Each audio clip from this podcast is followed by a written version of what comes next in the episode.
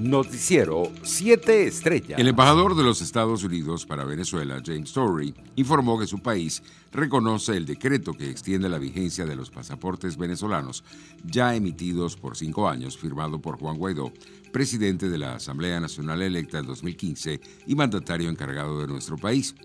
El presidente interino de Venezuela, Juan Guaidó, firmó un decreto que extiende la vigencia de los pasaportes venezolanos. Estados Unidos reconoce esta excepción para la emisión de visas y la admisión a los Estados Unidos, escribió el diplomático en su cuenta en Twitter.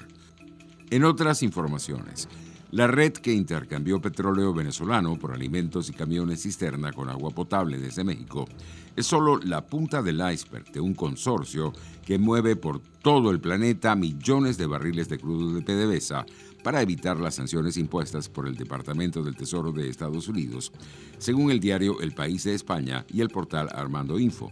La documentación en poder de ambos medios acreditó que a través de empresas registradas en México, Rusia o Emiratos Árabes se movió el crudo venezolano por destinos como Turquía, Malasia, Singapur y hasta los territorios administrados por la Autoridad Nacional Palestina. Por su parte, el diputado del Partido Socialista Unido de Venezuela de la Asamblea Nacional Oficialista, Mario Silva, sugirió que la vacuna contra el COVID-19 en Venezuela sea obligatoria. Para el dirigente, Inyectarse no debería ser una decisión personal, sino del Estado. Dirán, esto es una dictadura. No, esto no es una dictadura, subrayó. Internacionales. Brasil registró en las últimas 24 horas 551 muertes por coronavirus y el número total de fallecidos este domingo ya roza los 210 mil en momentos en que el país comenzó a aplicar las primeras vacunas autorizadas para contener el COVID-19.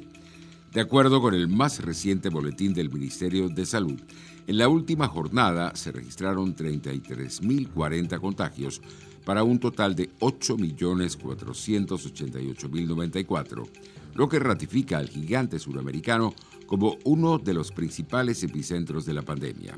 Brasil es uno de los países del mundo más afectados por la pandemia, con el segundo mayor número de muertes por el virus, detrás de Estados Unidos, y con la tercera mayor cantidad de contagiados después de la nación norteamericana e India.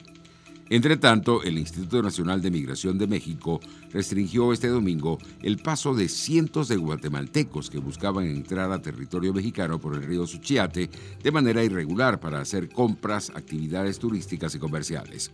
Estas acciones se realizan como parte de los operativos para evitar el paso de migrantes sin documentos a suelo mexicano.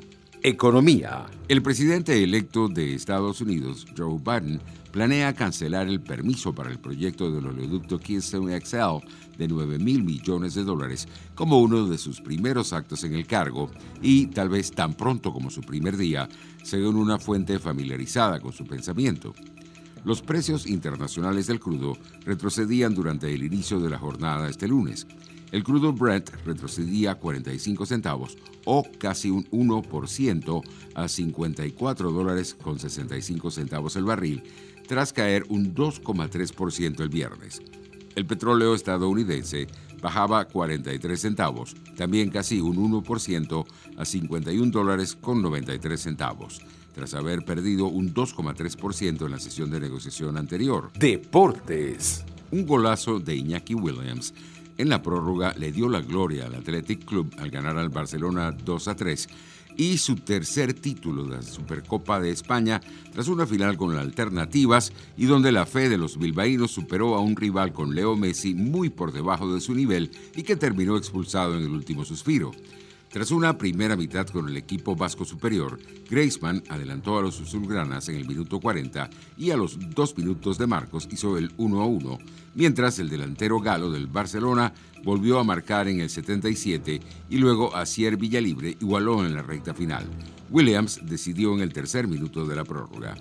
En el béisbol profesional venezolano, la ofensiva de Cardenales respondió este domingo en los últimos innings y venció en el cuarto de la serie a Tigres ocho carreras por cuatro.